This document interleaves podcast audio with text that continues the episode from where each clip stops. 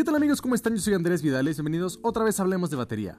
Hoy quiero platicarte sobre el sonido. ¿Por qué no es tan importante tu equipo? Vamos a hablar de cómo hacer sonar un poco mejor lo que ya tienes y por qué de verdad no deberías preocuparte tanto por invertir en un mejor equipo. No que no lo hagas, sino por qué deberías hacer otras cosas y qué deberías hacer antes de invertir en un equipo. Así es que pues vamos a empezar. Bienvenido al episodio número 11 del podcast de Hablemos de Batería.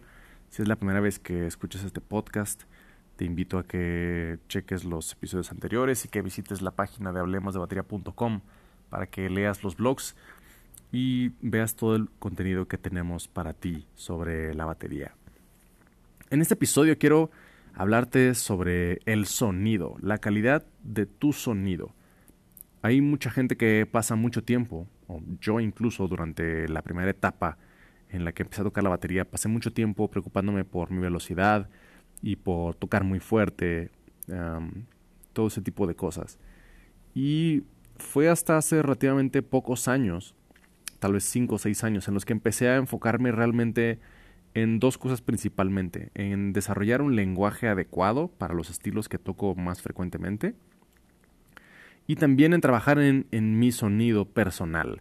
No me refiero y no es tanto mi objetivo que la gente me identifique, que me escuche en un disco o en un video y diga, ah, ese es Andrés Vidales, sino me refiero a, a, yo saber cómo me gusta sonar y, yo saber qué es lo que espero de una batería o de una grabación cuando, cuando me siento a, a tocar algo en particular.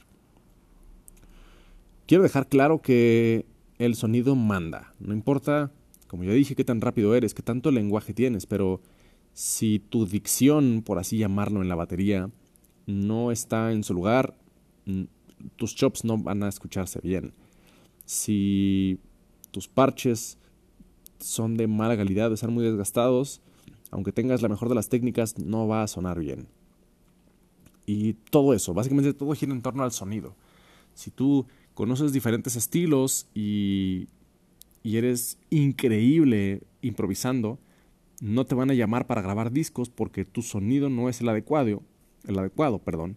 Y lo que ocupas para estar en un disco profesional es tener un buen sonido. Y básicamente sobre eso gira el episodio de hoy. Acaban de entregarme un disco que grabé sin saber hace cuatro años.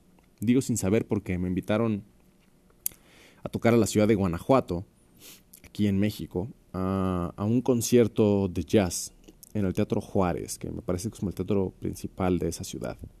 Entonces, pues bueno, empezamos a montar el programa, fui a ese concierto y supe que se grabó, pero no tuve más noticias. Hace un par de semanas me avisaron que se decidió sacar un disco de esa presentación y pues bueno, me acaban de hacer llegar unas copias.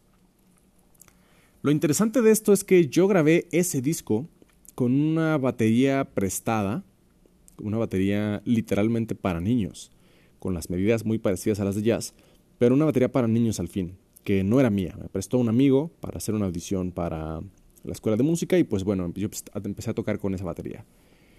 Toqué con esa batería,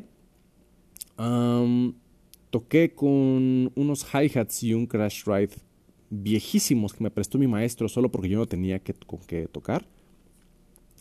Y un ride que me prestó un amigo, a quien le agradezco bastante ese gesto porque yo creo que me prestó ese ride como dos años. Y sí, entonces básicamente grabé un disco de jazz que quien, el director de la banda, decidió que sonaba tan bien como para hacer un disco en vivo de esa presentación y lo grabé con una batería para niños y sin tener platillos. Eh, eran literalmente platillos B8, es decir, de gama baja. Los hi-hats y el crash ride. El otro sí era B20, de gama media alta. Y sonaba bien, pero no era mío. Entonces, bueno, a lo que me refiero es que yo no necesité tener una batería súper cara o tener el set de platillos de la serie más alta de la marca más famosa que tú puedas imaginar para que el director musical de ese proyecto considerara que mi batería era digna de estar en ese disco. Ahora, tampoco estoy diciendo que yo soy el más chido y soy el mejor de la vida y que puedo hacer sonar bien cualquier batería. A lo que me refiero es que no siempre es necesario y no siempre el equipo que tienes es definitivo para saber si suenas o no suenas bien. En mi caso, lo que yo he aprendido para generar mi propio sonido y para crear mi propio sonido se lo aprendí a mi maestro, Guillermo Barrón, a quien siempre que lo veo le agradezco y su respuesta humildemente siempre es, ¿qué me dices a mí? Todo lo has hecho tú. Pero bueno, entre esa disputa, yo sigo diciendo que directa e indirectamente él me enseñó el 90% de lo que yo puedo decir que sé. Pero en fin, yo aprendí con Memo a afinar una batería no la manera en la que te enseñan los videos, sino aprendí a afinar una batería como a mí me gusta. Yo llegué y pude verlo tocar en vivo muchas veces. Varias llegué con él, le ayudé a armar su batería. Y eso me ayudó a ver cómo afinaba él sus tambores. Me gustaba mucho cómo sonaba él. Y entonces cuando llegaba y no sonaba bien un tambor, veía cuántas vueltas le daba a, cada tornillo y veía cómo, cómo golpeaba el tambor para ver si le gustaba el tono.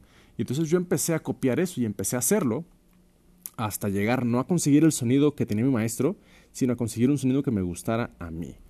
Aprendí de él varias, varias cosas, como varias maneras diferentes de golpear los platillos, por ejemplo, que yo no tenía idea que eso influenciaba. Y él no me lo explicó, de hecho lo aprendí viéndolo, viendo cómo el platillo se movía de diferente manera si él lo golpeaba con la baqueta de frente o si lo golpeaba con la baqueta de lado, o cómo utilizaba sus manos para mutear el platillo después de haberlo golpeado. Eso fue lo que yo pude ver literalmente sentándome en primera fila viéndolo tocar y viéndolo hacer soundchecks. Y eso.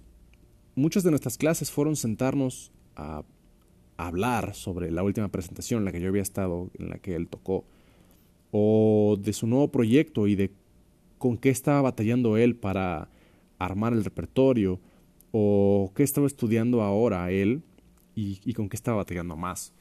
Recibí muchas enseñanzas de ese tipo provenientes de él, anécdotas sobre todo, y cosas en general que me han ayudado bastante en lo que estoy haciendo, en lo que quiero hacer y en cómo quiero sonar.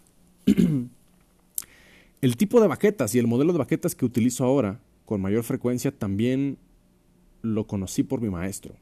Él se había ido del país a estudiar un par de meses y cuando regresó estaba usando este modelo de baquetas del que hablo.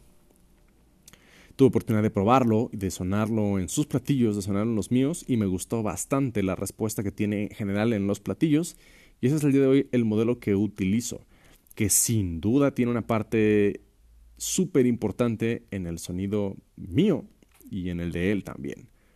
Entonces, todo ese tipo de cosas son importantes. Tienes que preocuparte por tu sonido. Tienes que buscar qué platillo funciona para ti. Y si no tienes para comprar un platillo, tienes que hacer que los platillos que tienes funcionen. Hay maneras físicas de hacer que el sonido cambie. Puedes ponerle un pedazo de cinta debajo, por ejemplo.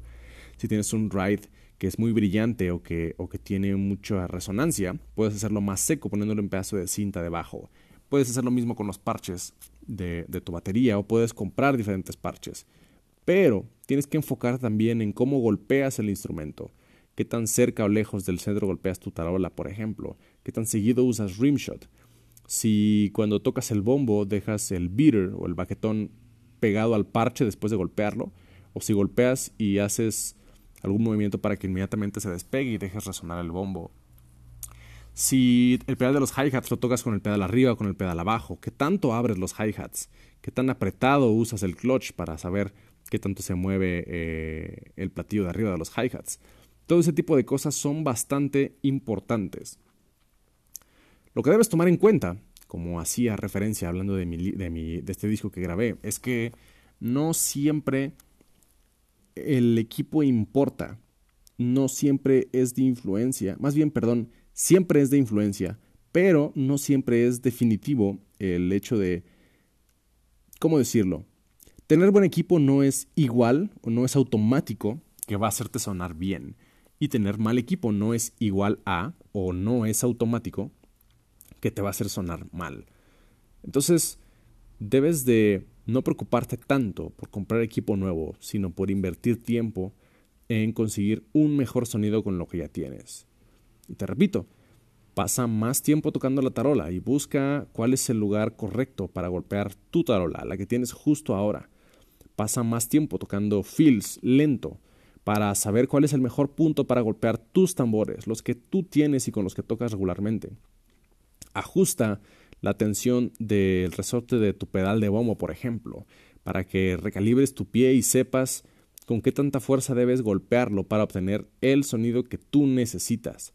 Meterle colchas o meterle un cojín al bombo, claro que te da un sonido más seco, pero también puedes trabajarlo desde tu pie, desde tu cuerpo.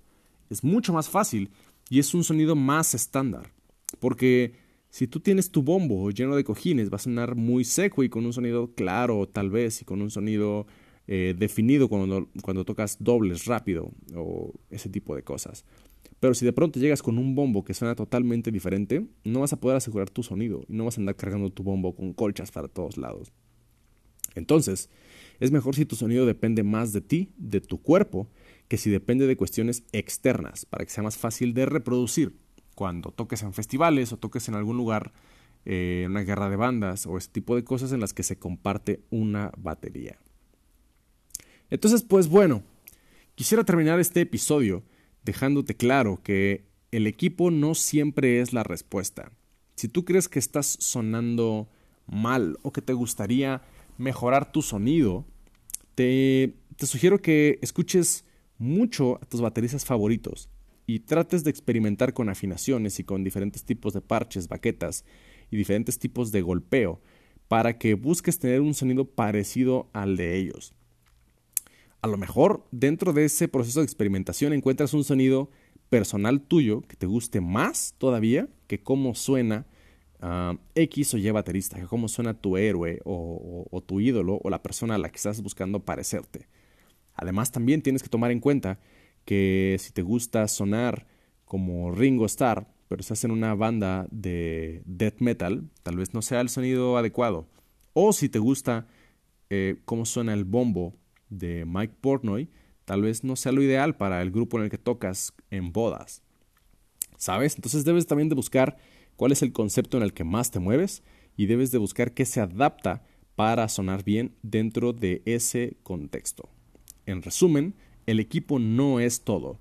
El sonido es lo más importante. Hay que estudiar técnica, hay que estudiar independencia, improvisación y todo eso, pero no te va a servir tanto si a fin de cuentas no tienes un buen sonido personal, que otra vez no se resuelve teniendo dinero y hay cosas, como dice el comercial, que el dinero no puede comprar. Un buen sonido es uno de esos.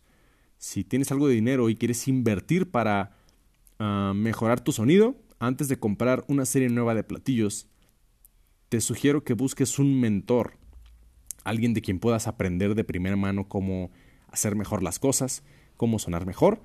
Y además de un sonido vas a aprender mil y un cosas más. Historias de cómo resolver problemas en el ámbito de la música, vas a aprender a dar clase incluso y vas a tener un amigo bastante cercano.